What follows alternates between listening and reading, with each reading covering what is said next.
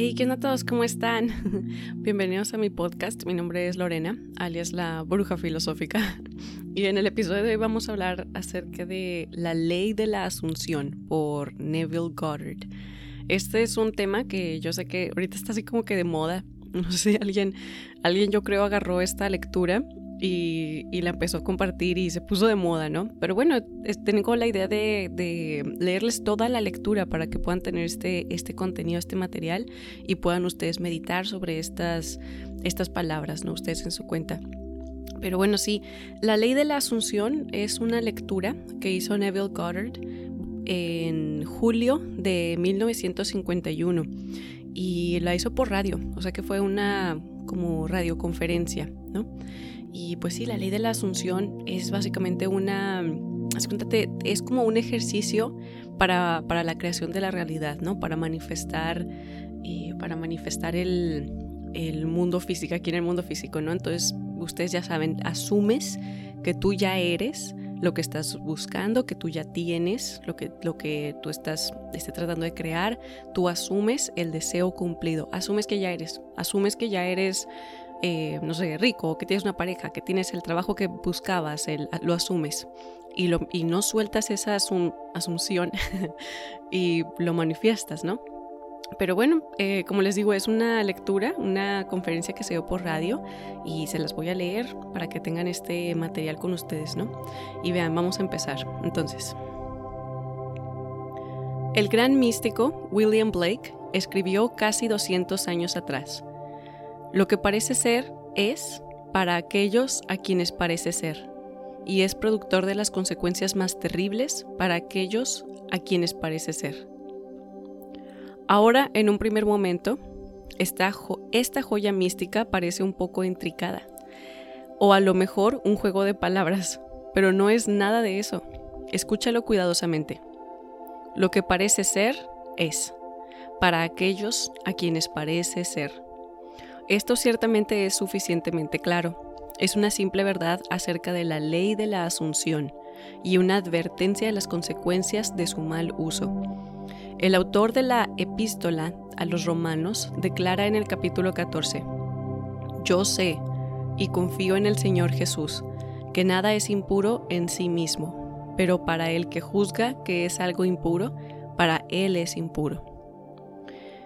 Vemos con esto que no es revelación superior, sino ceguera casi total, la que lee en la grandeza de los hombres alguna pequeñez con la que por casualidad se identifica, porque lo que parece ser es para aquellos a quienes parece ser.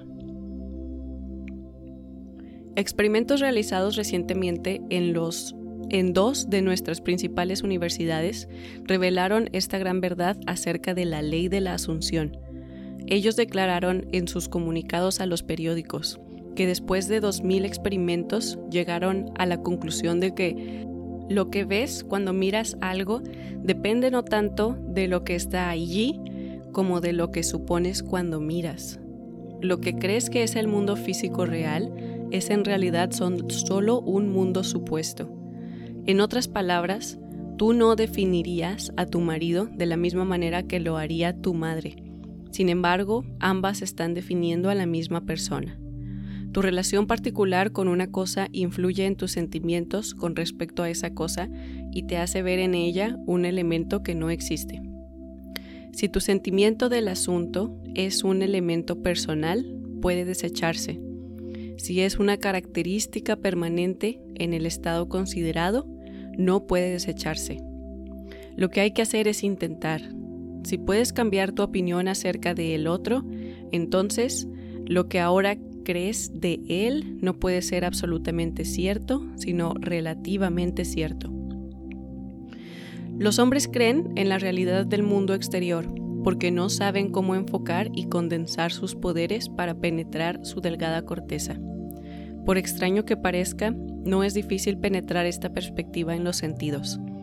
Para quitar el velo de los sentidos no empleamos un gran esfuerzo. El mundo objetivo se desvanece a medida que quitamos nuestra atención de él. Solo tenemos que concentrarnos en el estado deseado para verlo mentalmente, pero para darle la realidad de lo que convertirá en un hecho objetivo, Debemos enfocar nuestra atención en el estado deseado hasta que tenga toda la intensidad sensorial y la sensación de realidad.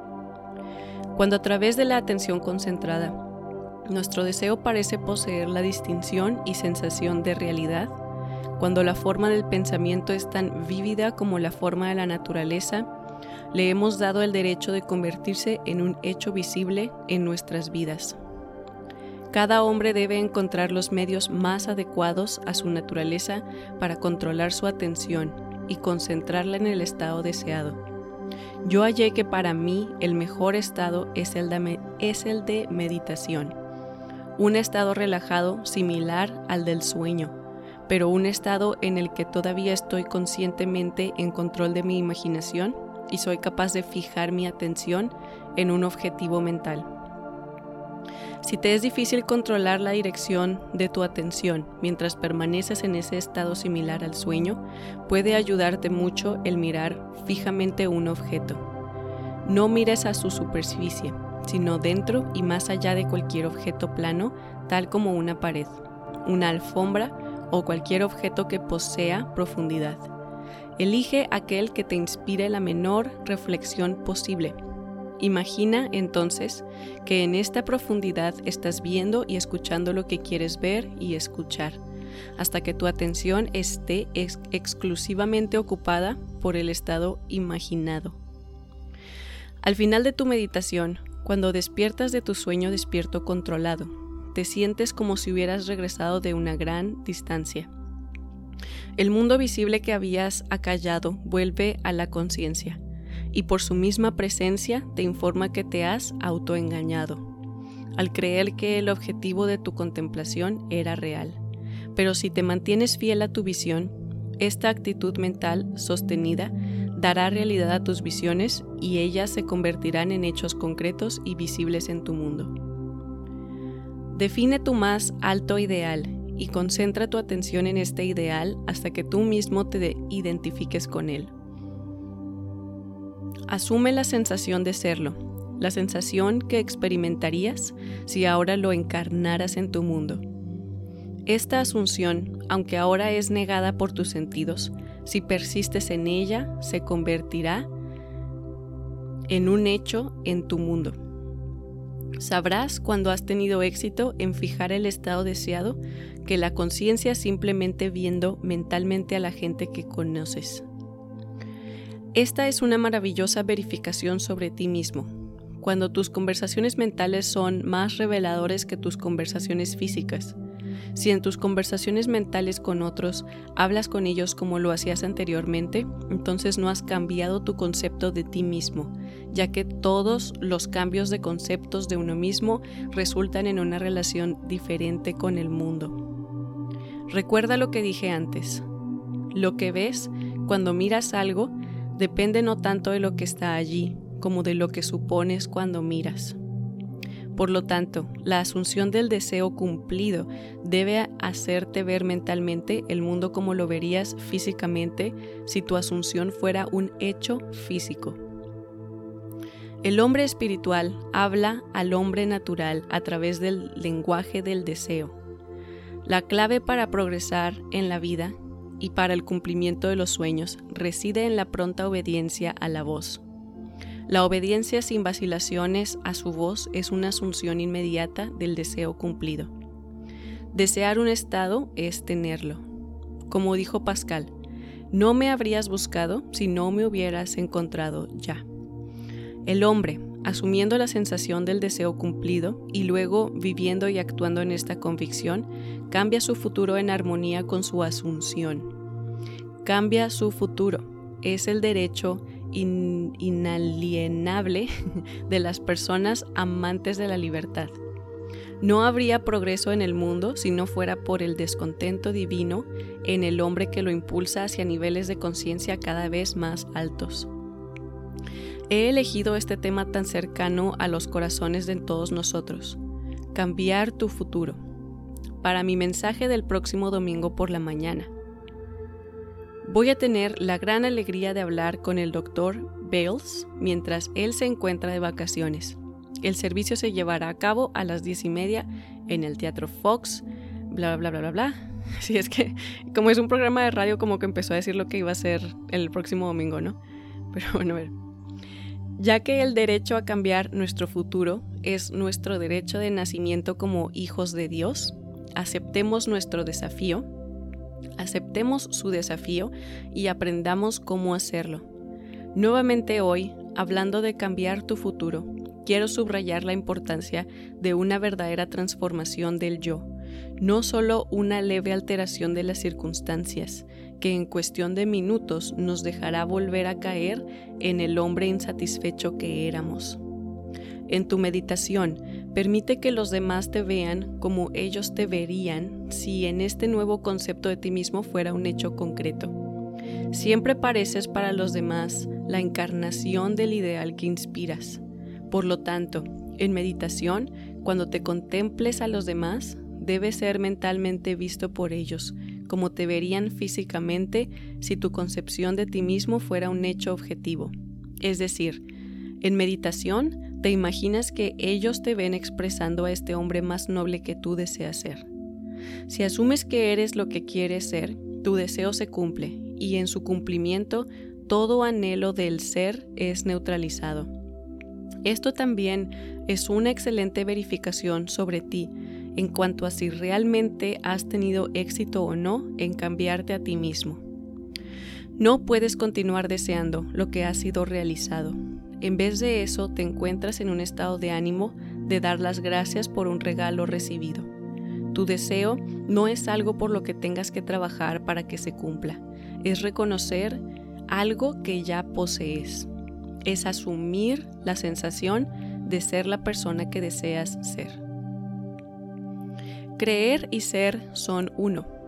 El que concibe y su concepción son uno.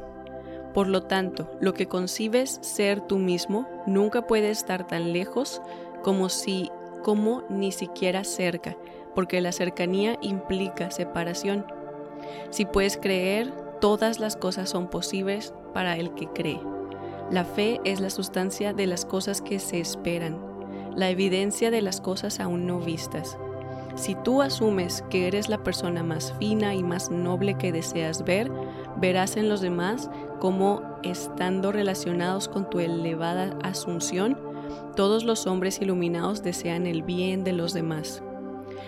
Si es el bien de otro lo que buscas, debes usar la misma contemplación controlada. En meditación debes representarte al otro como si ya fuera o tuviera la grandeza que tú deseas para él. Como para ti, tu deseo para otro debe ser intenso. Es a través del deseo que te elevas por encima de tu esfera actual y el camino que va del anhelo al cumplimiento se reduce a medida que experimentas en la imaginación todo lo que experimentarías en la carne propia si tú o tu amigo fuerais la encarnación del deseo que tienes para ti o para él. La experiencia me ha enseñado que esta es la manera perfecta para alcanzar mis grandes metas para los demás, así como para mí mismo. No obstante, mis propios fracasos me condenarían si yo supusiera que he dominado por completo el control de mi atención. Puedo, sin embargo, decir con el antiguo maestro, esta única cosa hago olvidando lo que queda atrás y extendiéndome a lo que está delante prosigo hacia la meta por el premio. Y ya, ahí terminó la plática que dio Neville Goddard en Radio Talk en Los Ángeles. Hmm. Del verbo asumir, aceptar algo como cierto, suponer una cosa, adoptar cierta virtud. Sí, entonces esa es la práctica, esa es la lectura, aceptar las cosas como ciertas. Algo interesante que hace Neville es que en sus, en sus ejercicios que nos da, siempre, bueno, siempre, pero a veces nos, nos, nos pone los espejos, ¿no? Que sería otro humano, se cuenta, imagínate que llega una persona, que cómo te ven los demás, cómo te perciben los demás, o sea, te, te lleva a otro, a otro grado de, de o sea, usa a las personas externas a ti como un espejo de ti mismo, ¿no? O sea, no solo te dice contémplate a ti mismo como si ya tuvieras eh, la bondad que siempre has querido tener en tu corazón. No solo eso, sino ahora imagínate que los demás te ven así también. Acordémonos que los demás, las otras personas externas en, en nuestro mundo son nuestros espejos, ¿no? Esta es una ley metafísica, siempre te la dicen, pero imagínate que ahora estás en un salón de espejos y todos te reflejan esa bondad, todos te ven como bondadoso, como abundante, feliz, todos te ven con ese premio que querías, ¿no? Esto, esto está padre porque extiende el ejercicio, ¿no? A no solo tener esa, este, asumir que ya tienes tu deseo tú con tu conciencia, sino con, este, con, en un salón de espejos, de que, con, que otras personas te vean así. Pero bueno, sí, entonces, esa fue la, lectura de Neville. Espero les haya gustado. Eh, si este, tipo de material está hecho como para contemplarse, ¿saben? O sea, para leer estos textos y, ah, por cierto, estas lecturas yo, yo las encontré en una página, se llama nevileando.blogspot.com. Les dejo el link abajo. Pero sí, está en español gratis, o sea, está así el PDF, está súper bien hecha esta página, por cierto, ahí están todas sus conferencias, eh, material, ciertos fragmentos de libros, porque pues no podemos publicar todo el libro por, por cuestiones de derecho de autor, ¿verdad? Pero ahí está por si quieren seguir hojeando y ver más de su material, sus lecturas, ¿no? Pero bueno, por mi parte eso es todo lo que tengo para ustedes el día de hoy. Espero hayan disfrutado esta lectura y como siempre les mando muchísima luz y muchísimo amor y nos vemos a la próxima, ¿ok? Que estén muy bien.